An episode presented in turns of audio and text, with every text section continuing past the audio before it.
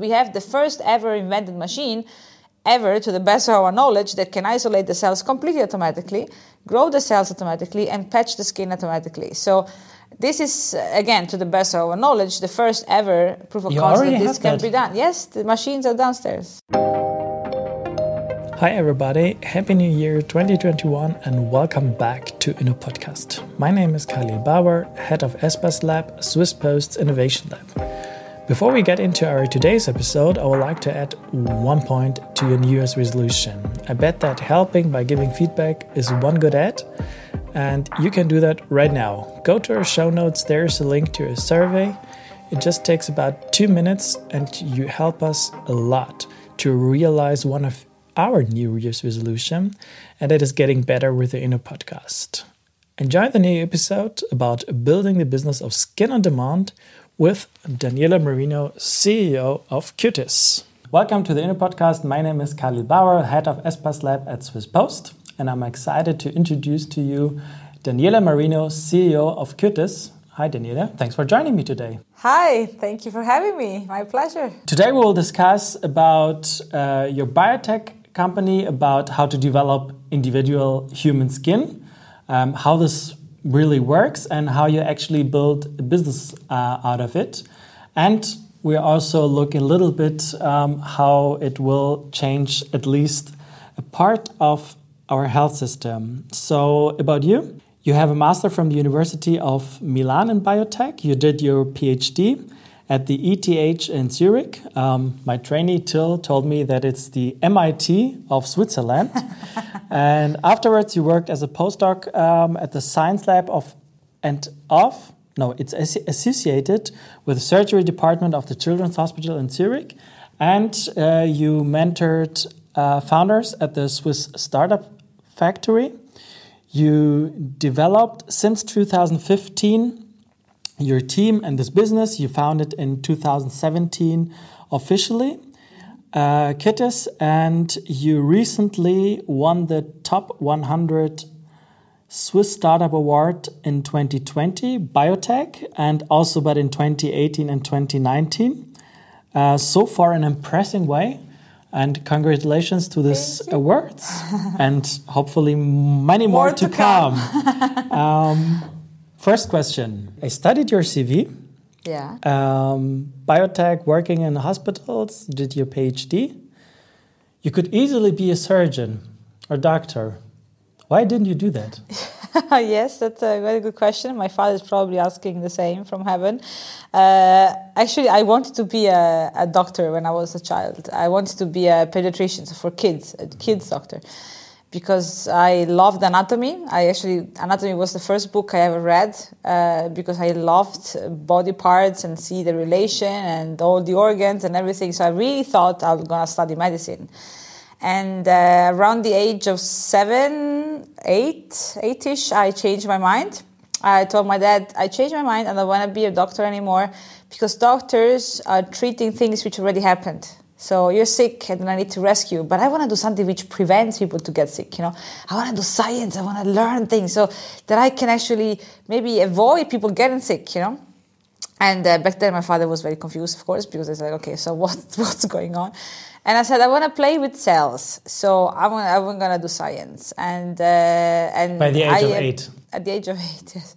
And I abandoned my uh, doctor idea. Uh, but you see, when I came back, I mean, it's again working with kids, with the children's hospital, a surgeon. So. I think you always go back at one point. It's a, everything is circular in life, so it's good to be back.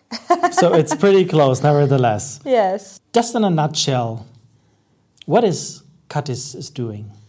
So cutis grows skin. Cutis or cutis? Cutis. Cutis, Cutis grows uh, skin on demand. So people which have lost skin because of burns, or because of traumas, or because of other conditions. Uh, and need additional skin, we can grow it for them in a personalized manner, meaning that I need a piece of the healthy skin of the patient delivered to my office, to my labs, and there we can bioengineer skin back for the patient. And uh, so it's skin on demand. Skin on demand sounds pretty Yes. good. Just for for for starters, and probably for people who are not regular dealing with uh, with with topics like that, what's the usual reason people got a need for new skin? Yes, uh, there is about 50 million people in the world which need skin um, 50. transplantation. 50 million, five zero. Uh, 11 millions are burns. So those are people which have a usually a, a accident at home with hot water or flames or electri- electrical shocks or um, chemical burns, and then you have all those people which have other other other diseases like uh, congenital nevus or a skin tumor, or they need to do a plastic surgery after a trauma, or they need to remove some sort of big scar which is bothering them. So it is people which have either had an injury or they have a disease connected to skin loss. Yeah. 50 million people worldwide, eleven Yes. million because of burns. Yes. Is there a number probably for people in Switzerland or in Europe? In Europe, uh, including Switzerland, the prevalence of burns is 2.9 people every year, every 10,000 inhabitants. So it's, it's not as high. It's actually a rare indication in Europe. Around about 300,000 people, Yeah. more or less. Yeah. You're still in quite um, early in early phase. You have to do some clinical um, trials. Um, Yeah. What does a hospital do when I when I get burned and I go to hospital and I'm like, please help me? yes. So today, basically, um, if you have a large burn and you enter the hospital, uh, you would need to be stabilized first. I mean, they would need to make sure that you won't die because when you lose too much skin, you are at life uh, risk because you're losing fluid. You are open to the environment, so you can get infected and, and, and have really serious problems. Huh? How So- much is too much? How much is too much? Anything depending on your situation. So if you're a small child or a very elderly person with concomitant other diseases, let's say in usually if it's above 30% it's already a lot uh, if it's 50% it's very serious if it's above 50% the chance of survival is very limited depending on where and who treats you so in the western world mortality rates are low in, in developing countries, mortality rates are at 70% almost for 50% severe burn. So it depends on who treats you because it's all a matter of controlling the, the infections. And so if you are in a clean environment, it's an easier situation than if you are in a, in a, in a non-clean environment. And then, um, so the skin which is on you, which is get burned, uh, needs to be removed so that it's not the perfect substrate for bacteria to grow. And then uh, they start patching you, which means they start taking skin from wherever else, else in your body you haven't burned. And the so-called skin grafts are then harvested with a cheese-like slicing machine, and then they are patching you with this with these grafts. And of and what course, happened to this space? Where yeah, the other space it's open again too. So and it's it's a new wound, right? So if you burn yourself fifty percent, you're completely open. You have the wounds which were the burn wounds and the new wounds from the the harvesting. And at the end of the day, you are a walking scar. So everything scars, and um, and scars are a problem because uh, first of all they look bad, but they're also very painful. They're contracting, they're itching, and they need a lot of surgeries, as corrective surgeries afterwards, um, and they need a lot of home care, and uh, they are very uh, debilitating, also psychosocially speaking. I mean, you are. I mean, if you look at the numbers from the American Burn Association in 2018, out of five adult burns, four never went back to work. So you have also social impact on on these situations. Yes, I mean severe burns really are. I mean you are a burn victim the moment you burn yourself, and you are a burn survivor the rest of your life. So it's not something you can forget happened. So it really is a big big burden for those patients. That's quite a lot. Four or five people never. Four out of five Four out of five. don't go back to work. Yeah, they find it hard to go back to society. They find it hard to you know relate with others, and it's it's difficult. Yeah. And probably psychologically, Yes. self isolating, not very depressing. anymore. Yeah, yeah. Okay, that's pretty tough. You already mem- uh, you already mentioned there are 11 million people worldwide, about 300,000 probably in in in Europe. How much skin do we need probably this year?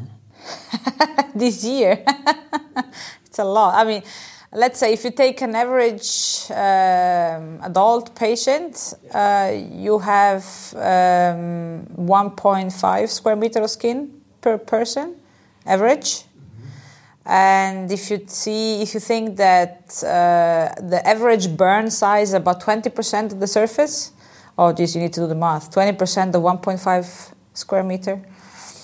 And then, for example, then multiplied by 11 million worldwide, Yes. or even more, Yeah, depending. that's a lot of skin. I guess you could make the turn around Earth and go to moon and come back, and you will still be folding your skin grafts. okay. It's a lot of skin, yeah.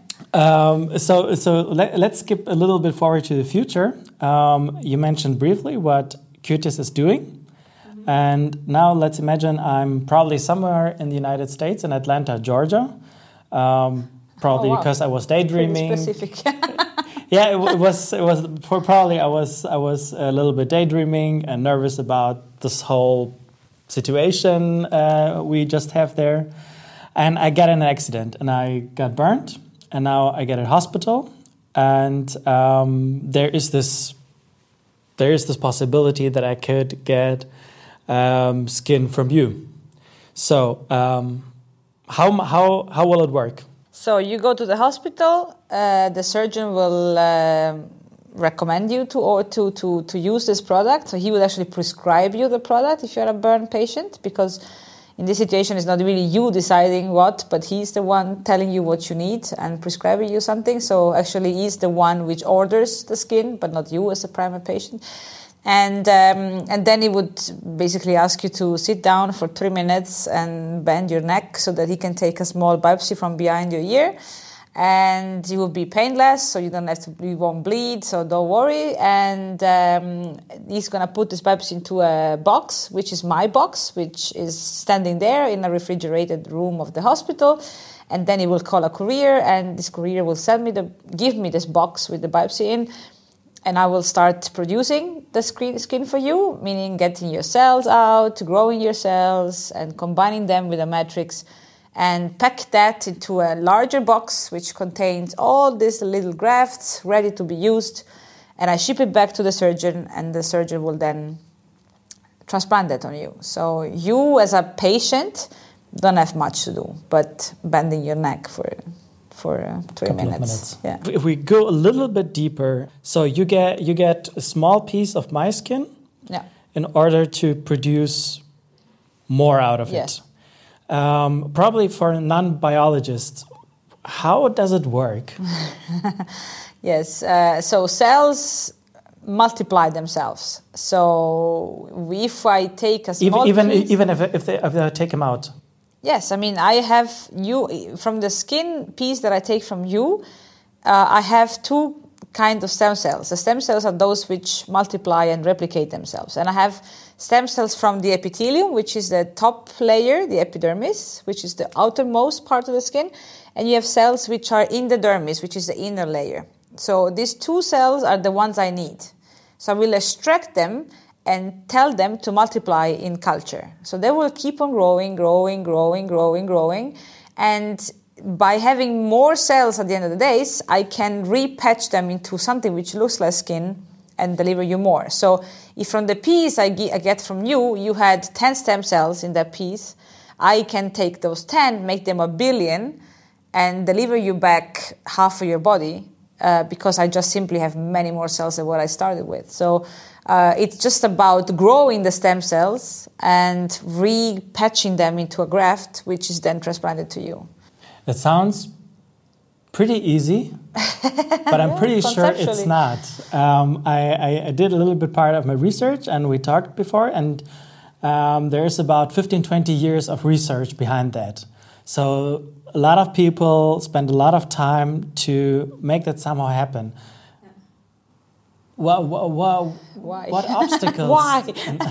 yeah, uh, of course. Why did it, did it too much time? But on the other hand, uh, what, what were the major in- obstacles to to overcome? Yes, no, that's an excellent question actually, because uh, we are definitely not the only ones that can isolate cells and grow cells. I mean, there is a million people in the planet that do that, if not more, uh, in skin. Uh, the the concept is very simple. So we are manufacturing a product which has as a mode of action a permanent take.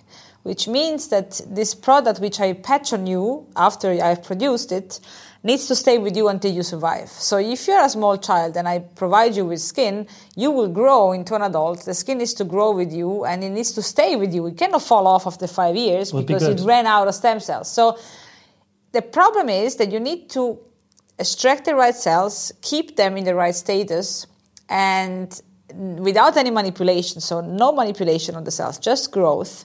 And then you need to have them in the right number in a short time, and you need to have the right culturing conditions so that once you bring them on the right metrics, which you also need to have as right metrics, not just any metrics, and you can keep on culturing them, they they once transplanted will be, behave like skin. So it's extracting the cells, growing them correctly in a short time, and keeping them into their right environment. And once once they are back on you, they know exactly what to do. You know, so it's it's a it's a full process from you that goes back to you, and the cells are in the right setting with the right instructions on what to do.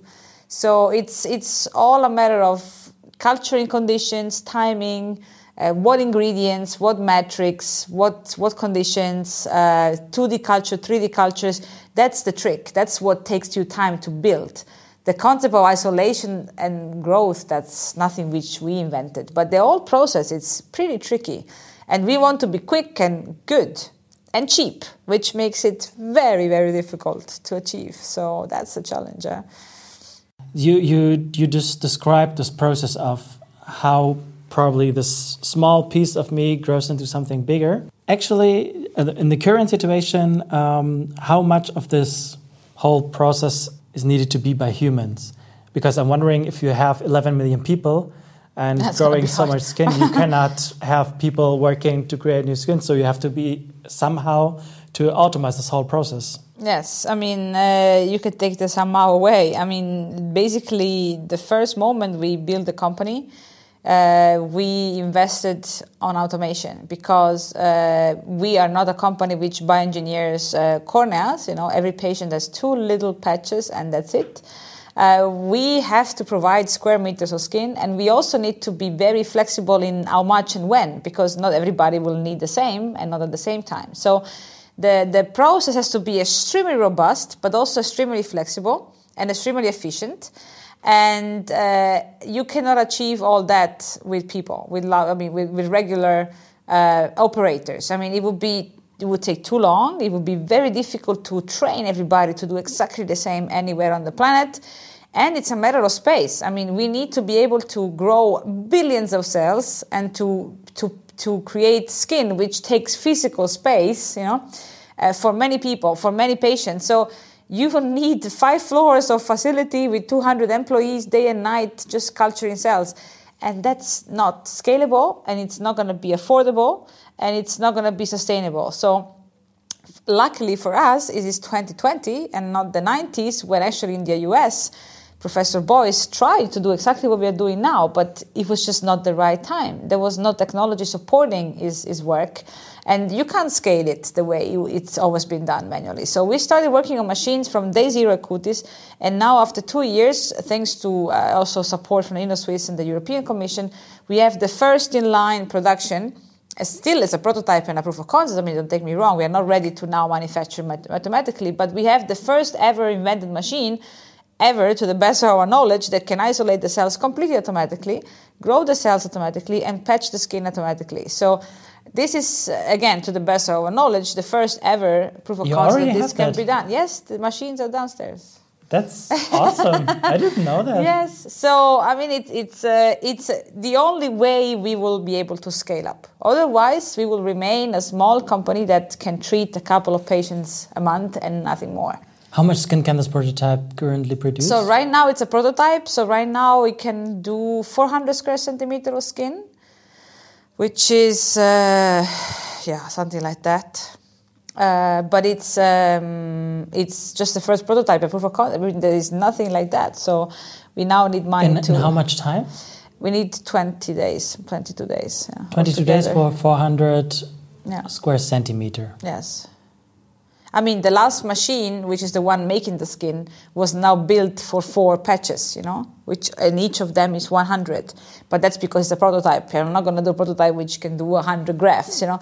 So it's not a limitation uh, of the technology It's just a prototype and you do that in a small scale to start you know so if we if we probably go one step further so let's say this prototype um, you improve it day by day sure and uh, someday it's probably also decentralized. So in every country there is probably several of them. Maybe every continent not every country. Okay. So let's say every every continent um, has one facility with this uh, with this machine and it delivers enough skin for people um, who are in need of it.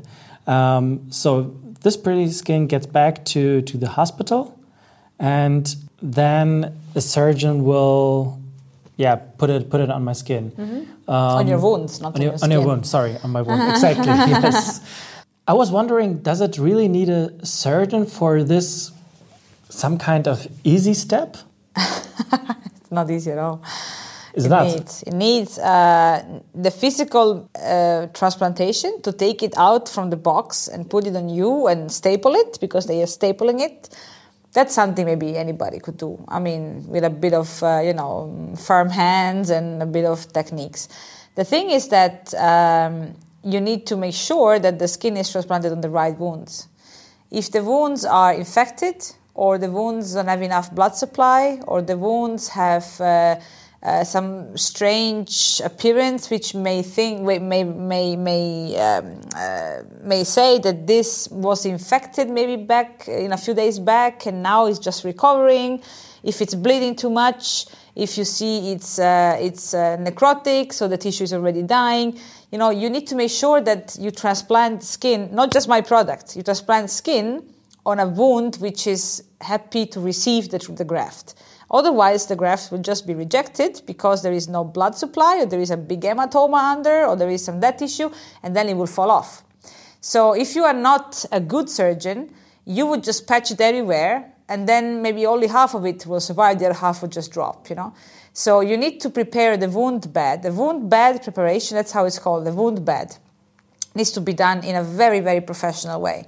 So that when you apply the skin, the skin takes and it's and it grows you know otherwise it's it, it, and it's not just because of the novel skin when you do now skin transplantation from right to left you need to make sure that the wound is ready otherwise also the the original technique the standard of care will not take eh?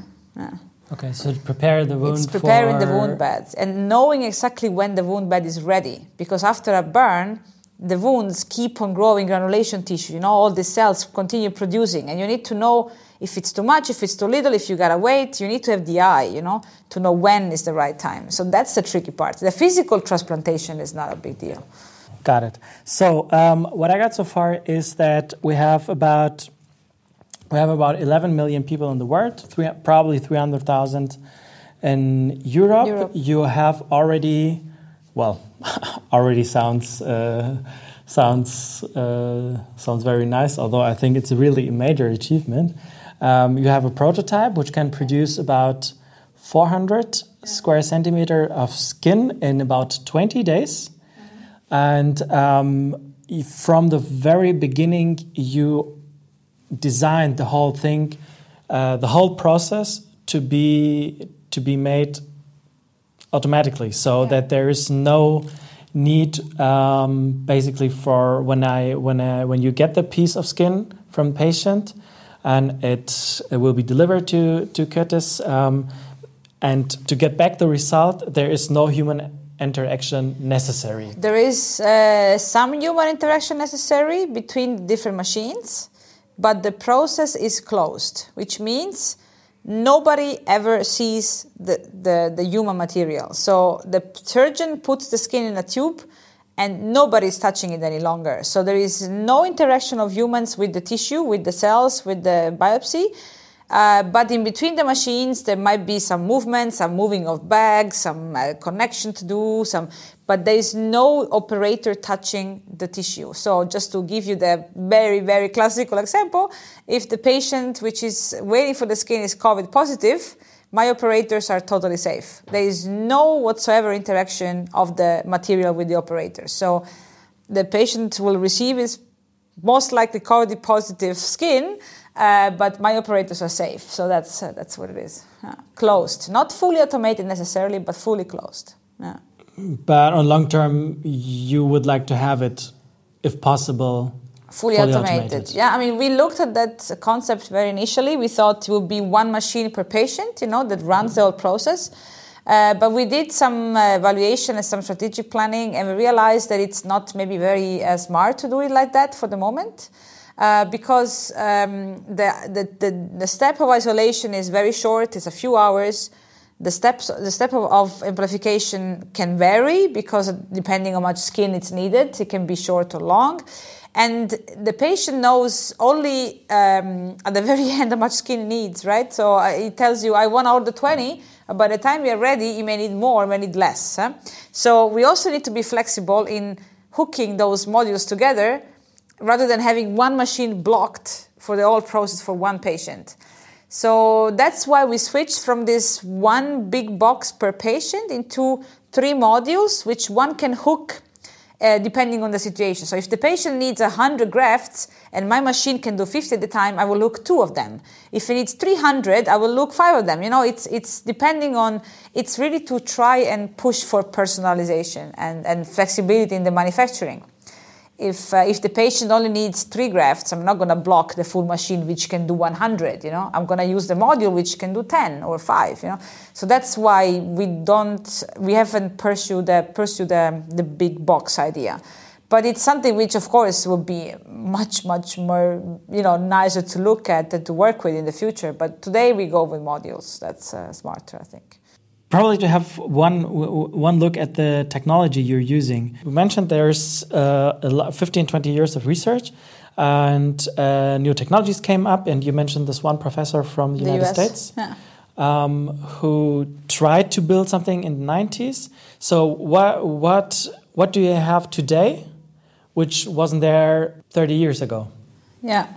Already 30 years ago. Is Gosh, it? the 90s. Oh, yeah. yeah, shit. it's pretty, that makes me pretty old. yes, I'm sorry. it's pretty sad. I'm sorry. Yes, it is 30 years ago. Uh, yeah, I mean, there is definitely more bio- biology knowledge. So we know more about stem cells, we know more about tissue regeneration.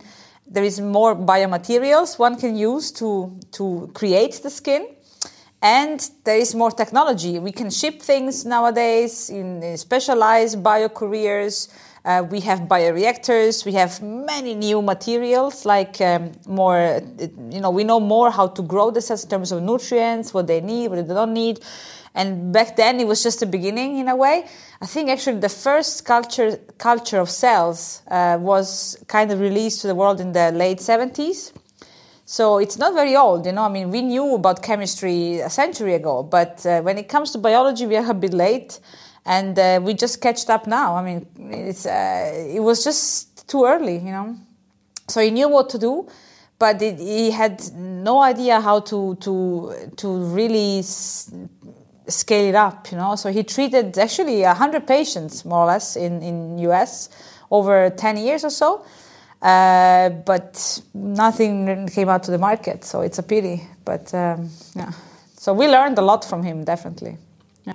Okay, so it's the it's the amount of knowledge you have or we have after 30 years, or is there something else which it's, helped to make this breakthrough? It's biological knowledge for sure, which advanced in the last 30 years. I mean, 30 years ago, I think even the word the word stem cell was kind of new. I mean, in the in the in the really? in the field, I think in the I mean, the, the knowledge about stem cells has, has uh, become much more advanced now. I mean, it's going very fast, and uh, and the technology as well. I mean, you know, I mean, now we have bioreactors to grow things. We can do 3D printing. We can do.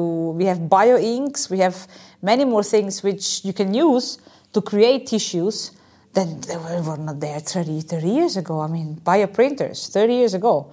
There was not even the term. I think you know a bioink. What's a bioink? I mean, you would think about a Tintenfisch, you know, like an octopus. That would be your bioink. I know. So it's it's really the way technology evolved uh, in combination with biology, because technology 30 years ago was evolving anyways in many other directions too. I mean, the phones, you know, in the 90s, did I, did I have a, not a handy? I think I had a handy when I was, yeah, 93, 94. I think I got my first handy. So it's like you know. Uh, everything evolved. So, and you need technology. You, I don't think there is any ways you can decouple biology from technology. it, it, doesn't work. So you need to fuse the two together. And now it's probably the right alignment of planets, you know, as our chief innovation officer says. Now everything is aligned. Back then, uh, he was struggled, you know. I mean, imagine how much was a computer costing 30 years ago. You know, if you want to build a company and build a lab, and pff, this would have been impossible, a bit very difficult. Yeah. So okay. we are at the right time, hopefully. you you already mentioned your uh, your chief innovation officer. Um, yes. Let's have a look on your company. Um, currently, how many people are work, working for Cutis? We are working. We are now almost thirty. Thirty people. Almost, yeah. Doing, I guess, more or less research and building up this prototype and making the development of this yeah, so we have uh, operation team, financial, R and D, clinical, and back office. Yeah, so it's. Uh, well, what's your current revenue? Zero. Okay. we are not selling anything. You're not. No. But, but but you mentioned that you do this clinical research. Yeah. Do you get any money for that? No, we pay oh. to do clinical research. no, it's not? a sad life. Why not? Um, we pay them okay. so that they can do the clinical research for us. Okay. it's um, a different story. If, if it's possible to say, how, how much does the treatment cost today? So in Switzerland, if you have a 50% burn case, uh, over five years it costs you about 2 million Swiss francs. okay. Yes. I mean, in standard of care, not with my product. Eh? Yeah. With my product, we will try to re- decrease at least a 30% in total. Which we still pretty much yeah, you're still a 50% severe burn. I mean, you're going to be expensive to the system. You have yeah. to be doing a lot of surgeries, a lot of maintenance, physiotherapy, a lot of things. Huh? 50% burn is a challenge. It's not an easy patient to treat. Huh? How much will it cost when you create skin for, let's say, 1 million people one day? How much will it cost to, to sell it? Yeah, look, I mean, that's a question which is still in the clouds. I mean, we are looking now at uh, US and Europe. We are doing a payer search. So we are trying to taste the water, you know, what would be the price which would be reimbursed and accepted by the market. And um, there is no comparable product right now sold in Europe. There is something similar in the US, I mean, with a different mode of action, different, different. Um, uh, different process, but still in skin. And uh, we would try not to be disruptive against their price. I mean, we don't want to come to the market with something which is three times more expensive than what's already available. But the pricing would be very much depending on where you will sell the product. I mean, we see already now the US price is much higher than what Europe would, would accept, you know. And if you want to go to India, you want to go to Korea, I mean, you would need to level up the price. So um, it's going to end up. Can you give us a number? I mean, it's in definitely in triple digit. I mean, if you want to cover 20% of a body surface, you need um, hundred to hundred thousand dollars to do that. And the basic hypothesis is that if you do have a treatment like that, you won't have way more expensive uh, treatments in terms of more surgeries, uh, psychological costs, uh, people not working anymore, the social cost. Correct. So that's a, that's the deal. The deal is that you pay more to start to buy the process, the product, but then you will save. That's what we say, at least thirty percent of the total cost because you will have less surgeries, less physiotherapy, less rehabilitation, and less socio-economic impact by missing school or missing missing. Uh, because if you miss school, then parents cannot go to work. You know that's a, it's all connected. So that's the the, the, the, con the concept. Yeah. Is there a chance you could share the number of your company's evaluation current? But you mentioned already you have you have yes, crazy. you have already investors. Yeah, we have raised uh, forty more than forty million so far. Forty million francs. Yeah, since the beginning. And you founded it in 2006. 17. March 17. 17. Okay, so in three years, 40 million. Who are your investors? Different family offices, European family offices, a Taiwanese family office, uh, private individuals, uh, the Novartis Venture Fund, the uh, Wyss Foundation, the Giuliani Pharma in Italy, the ZKB, a mixture of things. How, uh, if I'm allowed to ask, how much do you own? Me? Yeah. I cannot tell you, but I'm the largest shareholder. Still? That's... I don't know for how long, but so far so good. okay. How did you find them? So how did you find How these, did I find investors? the investors? Yeah, and what did Ah, you? That's like. Uh, What, how how did, what, what, what did you pitch in order to get so much money? Well, I mean, there is a, a very good ecosystem in Switzerland. Uh, so there is a lot of organizations like Venture Lab, like the uh, you know the bioentrepreneurship programs, also in Tessin, in Lugano, and here in Zurich. Uh, there is the um, you know the many competitions one can do, so you can get visibility, and people you know investors go attend those competitions to see which are the best startups, and so you need to be very much on the ground. You need to be present in those events and the networking aperos and the networking lunches and the networking dinners, and because you need to make yourself visible. I mean, investors invest in people. You know, they invest in the business because they need to get some money out of it and they like it, but they invest in people. So you need to be there. You need to, uh, you know, win their trust. Huh? And it takes time to talk to them, to meet them, to keep the relation, even when you don't need the money. You find the best investors when you are not looking for money. Because when you're looking for money, you are stressed. And they can feel that you are stressed and you would say anything just to get their money. But if you talk to them and you become friend, I mean, friend in brackets with them when you don't need the money, they feel less pressure and they open up better. And then when you need the money, they know you're ready, so everything is easier, you know? So it's all a matter of relation. You need to cultivate the relation, just like you would do with a friend or with a, with a neighbor. You need, they're actually regular human beings. So, uh, which made their fortune because they did a good job in their past, and now they want to be of help to others, and uh, they cannot just help everybody. So you need to sell them a dream, you know, saying that you are the right person they should invest in, and that you that they actually like your vision and dream.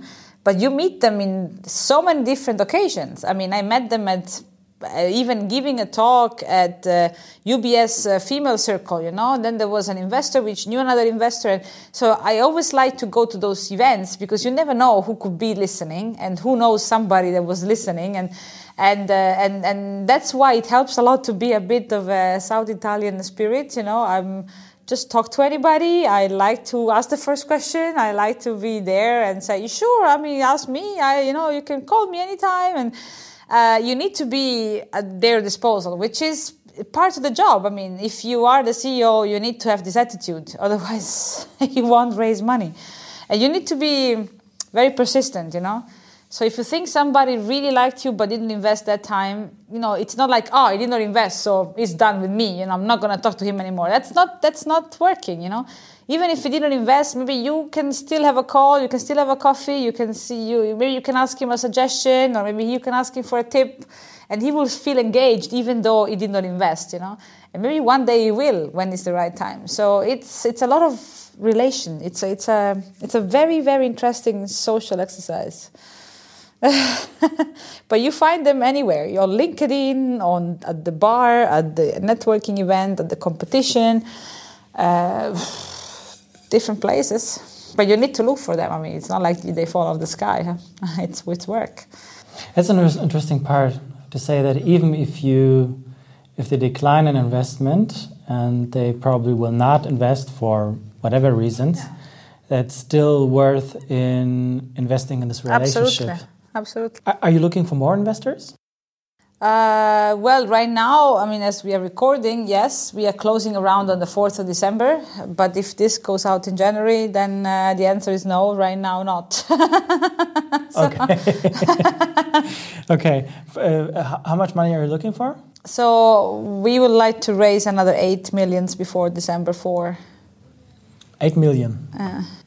That's compared to the 40 million before, it's quite small. Yeah, amount. but it's two weeks to go, so it's not a lot. okay. We'll see. Um, we'll see. Keep hopes high.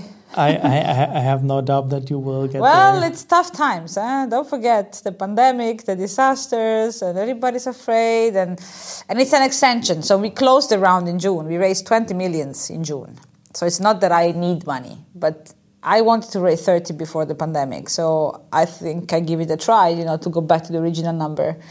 And uh, if it works, it works. If it doesn't, we have we are covered. I mean, it's not like I need to close this round necessarily, but it would be nice because it's, you know, additional 10 would give really a nice nice push. So, do do you have a specific time where you say, okay, from that year on, we will probably have um, a validated prototype which will be able to, where which will be able to really scale up and really to start sell our our product or service. Yeah, I mean, Is depending on the depending on the cash we will cash in, uh, we say 2024 we should have the machines uh, in in production. Still a way to go, so. Still a way to go, yeah. I mean, it's it's not just a matter of making the machine. You need to validate it, get it certified, get it approved. I mean, we are talking about creating skin for people. I'm not making coffee, you know. So it's a long process. Be besides founding, what, what kind what kind of support do you expect from your investors? Uh, well, definitely trust and understanding because things may go different than what I told them initially they would be. So I hope that my investors will always be supporting us no matter what happens if they realize we did the best we could. So I need people which have a open mind and they're really really committed to, to help us in good and bad. It's almost like a marriage, you know, when you when you have a new investor. And uh, the fact that most of them, especially now after this round, really are knowledgeable in different fields. Uh, so, I mean, now it sounds arrogant if I say I expect, but I, I wish I could take the phone and call them if I need something and, and use their knowledge to, to solve issues or to take decisions. So not all of them are active. I mean, of course, we have many investors and not all of them, you know, follow the company day by day. We had, but there is a few which are really, really committed to support and uh, which I can use almost as advisors, you know, for many different things. So that's good. Okay, so in, in terms of business uh, business decisions or in terms of more the scientific part? Yeah, depending. I mean, there is people which are, you know, they, they build their, their uh, companies in regulatory, some others which do a lot of production, some other which do financial, some other which do IT, some other which do, uh, you know, they are medical doctors, so we can still ask them for some, you know, it's, it's, they have different backgrounds, and depending on the question I have, I can pick the phone and call. So uh, what I understood so far, so we have uh, you have founded in 2017, mm -hmm. raised 40 million francs so far. You're currently raising uh, 8, million, yeah. 8 million more. But when we publish this, this is already done. over. Yeah. So um, if I calculate a bit, I would say we are the validate the the uh, evaluation. you did not tell me, but I, I would, I would, I would guess we're talking about, depending on the race, it's about, uh, it depends, uh, 300 to 500 million, no, more or less. That's way too high. We are not, uh, we are not a triple digit yet. We're still double digit. Double, really? When you raise, when you raise almost Even 50 million, yeah. well, 50 million francs. -huh. Welcome to Europe. if you go to the US, you're right. Not in Europe. Okay, that's that's really surprising. Mm -hmm. No, it's good because otherwise it would be very difficult to raise money. Well, yeah, okay, yeah. At this stage, if the, if, you, yeah. if the valuation is what you said, there would no chance I would raise any any single euro anymore. It's way too high. Okay. Europe is not ready for that. In the US, I agree. Maybe I would be at 200 right now, but it's not. Here it's not. And I'm fine. I mean, who cares about yeah. the valuation yeah. right now? um, you, said it's around about 2024 when it will be. With the machines. With the machines? Yeah, without possible? machines, we hope 2023 to be commercial. We hope. So, and, and since we talk about, um, well, human skin, it takes quite some time, what you said, compared to coffee, it's way more, ah, way different. And what I also understood is that and when you're looking for investors, uh, don't be insulted if you get a no. Keep the relationship, invest in the relationship, go to those events, to these competitions. Um, and especially in your case, when you um, win the startup award in three years in a row, I guess. Well, this year we're top one. Last year we were top six. The year before we were top five. So we officially won it as top one this year, but we have been top one biotech for three yes, years in a row. Yeah. Exactly. So. Um, but even probably this is something which helps oh, to, to find absolutely. to find investors sure. and to get in touch with them. Um, So this is this is this is what I what I took. Um, if we go probably even one step further, there's this one startup which are on the other side called VirtaMed. Um, what they do is um, I had I had I had uh, with the co-CEO. Um, I published an episode um, couple of weeks ago. Um, what they did is they um, created flight simulations for surgeons. Uh-huh. So what they started with, they started with a simulator for knee surgeries and expanded then from other to other parts of the body. So for arms and so they can legs. train. They can train on to, the to train to Yeah. train uh, surgeons exactly. You can produce individual human skin, skin on demand. And can you probably imagine to expand as well, probably to make other parts of the body like, and I have to read that, like new cruciate ligaments. I don't know if it's if, if, if I get if I got it right, or a lung or a liver or brain cells, something like that. Yeah, I mean, sure. I mean, that's the future, I think, anyways. I think in the next 10 years, we will see an explosion of this engineering. Uh, engineering body body parts honestly it's the it's really the future um, yeah uh, with our knowledge definitely we could expand the the tissue selection let's say for the demand part uh, we are trying to do that with the machines. So when we build the machines now, we develop the machines. Uh, we thought about that concept. So to build machines which could be so flexible and so adaptable that uh, we could also isolate cells from something else in skin. For example, so the machine we have developed together with Zühlke, which isolates human skin cells from skin, could in practice isolate cells from fat, cells from a piece of liver, cells from a, a tumor, because it's a tissue which needs to be digested and cells need to be filtered out and washed and, and, and processed. So, yes, uh, we actually hope to, to have started a, the development of a platform. So, th- those machines could one day produce other tissues as well. Um, mainly soft tissues because we are a soft tissue company, so we are not doing bone or but your ligament idea. It's something which could fit cartilage, mucosa, muscle. I mean, you know, whatever it's uh, needed. Um, theoretically, it's doable with extra work. I mean, it's not you know you will need to work on the machines, but it's the concept. You know, the fully closed automated concept, which could be uh, extended, yeah, to other tissues for sure. I mean, that would be cool. I hope so. that would be really cool. I had this one, I watched this one video where someone had a surgery, took an RFID chip, and implemented into his hand. So he he had the basic idea of if I walk around in my company and I need a badge or something like that to get into into the building, um, I forgot it. I forgot it regularly, and that somehow it's annoying. So I took out the RFID chip of my badge and put it um, into my skin. So, um, so I, I, can, I can feel him to be honest because sometimes I, I, I forgot my badge somewhere and I'm like, okay, where the heck is that? So um, I would be lying if I would say I didn't think about it to do it as well. nevertheless, nevertheless, is there a chance? Do you, do you see any? Probably not an RFID chip, but do you see any any technological things you could put in a, in human skin as well?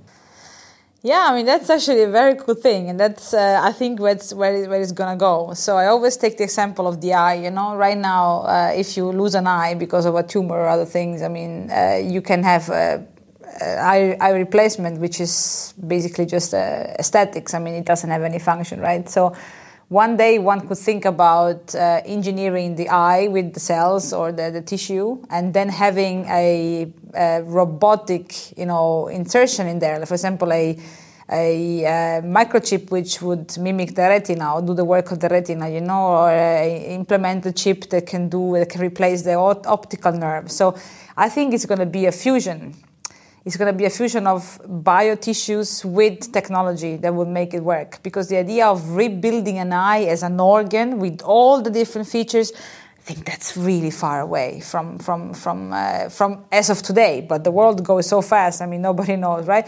And the same is for skin. I mean, skin is a is a is a thin organ, but it's still an organ. It's full of hair, sweat glands, sebaceous glands, nerves, blood vessels, and as of today, we can't reproduce the organ. That's why we do tissue engineering. We don't do organ engineering. We don't do that. So one day maybe there is a way to to uh, introduce technology in the skin with a chip or something which can uh, you know regenerate the, or not, not regenerate but replicate the, the work that uh, the sweat glands does you know by producing sweat under the skin i mean why not so I, right now it's a, it sounds almost like science fiction but I think honestly it's the it's it's the future. I mean, and I think the eye is a perfect example. It's so complex and there is, I think, much more advances in technology than in biology to, to replicate the, what the retina does, for example, which is impressive, uh, impressive function. So, um, so the chip under the skin, yes, why not? But uh, I think there is more to come. okay, that's good. Yeah. Um, before before we get to the end, um, I, I, mentioned the example of uh, me being in Georgia. Yes. And uh, getting new skin. And um, when I when I got my research right, you currently you have um, the clinical trials in Europe. So it's here and in the Netherlands. Yes, and soon in Italy as well, if the COVID allows us. How do you, uh, because of course, as Swiss Post, from um, from a logistics standpoint, how do you bring the skin, the new skin you created, to the patient, and how uh, do you get the small piece from the patient uh, to you? Yeah. currently? Yeah, so currently we're using couriers, so uh, really dedicated couriers which can take the biopsy from the hospital and bring it to us within 24 hours. And then we have a courier which comes and pick up the, the box with the skin inside uh, and ships it to the and brings it to the to the site uh, within 48 hours. So right now the numbers are very, relatively limited. I mean we have three centers in the Netherlands and soon three in Italy and two in Switzerland. So uh, we can still afford dedicated couriers, you know, door to door. But uh, of course, once we're on the market, we need to have an agile system to ship those boxes without a dedicated courier holding the box. Uh, and that's why we have to work on the logistics. I mean, that's extremely crucial. We need to have a very agile system to be on time because if, if the skin arrives late, we have a problem. If the skin arrives too early, it's a problem. So we need to have something which is very controlled, traceable, and uh, and and and affordable because right now the I mean the dedicated courier is extremely expensive. So we need to find a way to fit our product into the logistic chain of the bio products. We are not the only one shipping bio products, uh, but we need to have a way to fit into that chain so that we can cut the costs and uh, and and be sure to deliver at the right time uh, to the to the surgeons.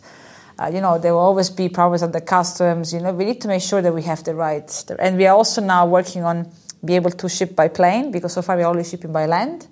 So we are working on the validation of that, and uh, so we, we, can then serve maybe all Europe from Zurich. Uh, but as soon as we want to go to Georgia, where you did the example, we would then have a hub manufacturer in the US. So that's why at the beginning I said maybe one hub per continent the idea would be that we can still have a you know five, five, four or five days of shelf life. And if you are somewhere in one continent within four or five days by plane you can reach the rest of the of the continent. So maybe asia would be a bit too complicated to have just one maybe a couple of but that's the idea. So having those regional hubs. And then you need a chain a logistic chain of course. Yeah which is something which we don't have yet huh? we have to build. So so, for example, just to, to, give, an, to give an idea, my, I will ask my uh, logistic colleagues about that. For example, if Swiss Post would like to partner up with you yeah. and say, hey, we will do, we'll do the logistic the part shipping, of it. Yeah. What is absolutely crucial that it needs to work? We, we need a system where to ship the skin. So there is no box today that can contain our skin. So right now we have developed a box together with a company called SkyCell uh, and now we need to have bigger boxes because we are making more skin and we need to be having. Is there is, it has to be there a specific uh, temp temperature, temperature exactly. which would so be. So right now we are doing that at 37 degrees, so like body temperature. But we are working on room temperature now. So we, we are really working because if you do room temperature, it's going to be cheaper. So room temperature would be a game changer, yes. So, but you need to control it, monitor it. So it's not that you know you need to be sure that the skin is not going into you know big shifts of temperature. So you still need a controlled box in a way, even if it's room temperature. And then you will need traceability, recording. You know, we need to, when when the skin arrives, they need to be sure that the skin has always been in the right temperature with the right humidity and everything. And traceability, where is it? Did it get lost or how long was he stuck at the custom and stuff like that. So but it's um, it's more or less what people do for organ transplantation. When you ship a liver or a heart for transplantation, that's a, it's a bio bio logistic. I mean, you need to trace and control things. You cannot have a heart, you know, not at four degrees for too long, otherwise you would not be able to transplant it, right? So it's nothing really we need to reinvent, but we need to uh, again go into the into the, the chain uh, in one way. Yeah. So let's take um, three questions for the end. Um, fortunately, we did not spend too much talking about the pandemic, uh, which yes, is pretty please. good. Yes. Um, well, what are you looking forward to when this whole thing ends? Well, I'm looking forward to travel again. I want to yeah. travel. I want to go to the beach. okay, that's yes. good. um, probably from uh, for, uh, as a biotech startup, what is your expectation from a large company, for example, Swiss Post?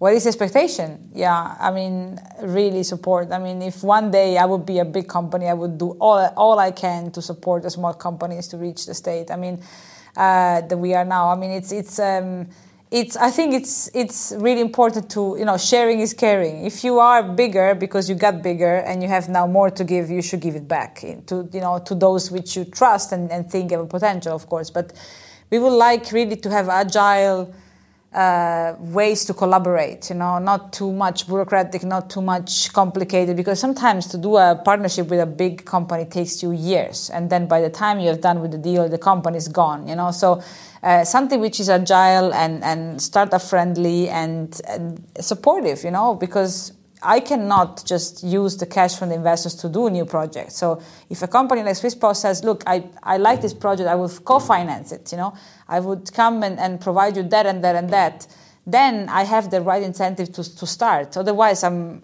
I'm always going to be in defensive because I have enough money to do what I have to do and nothing else, you know. So support, trust, and innovation. I mean, those big companies need to foster innovation, and innovation comes from the small companies. So that's that's what would be cool, not just from Swisspost, but from the whole world.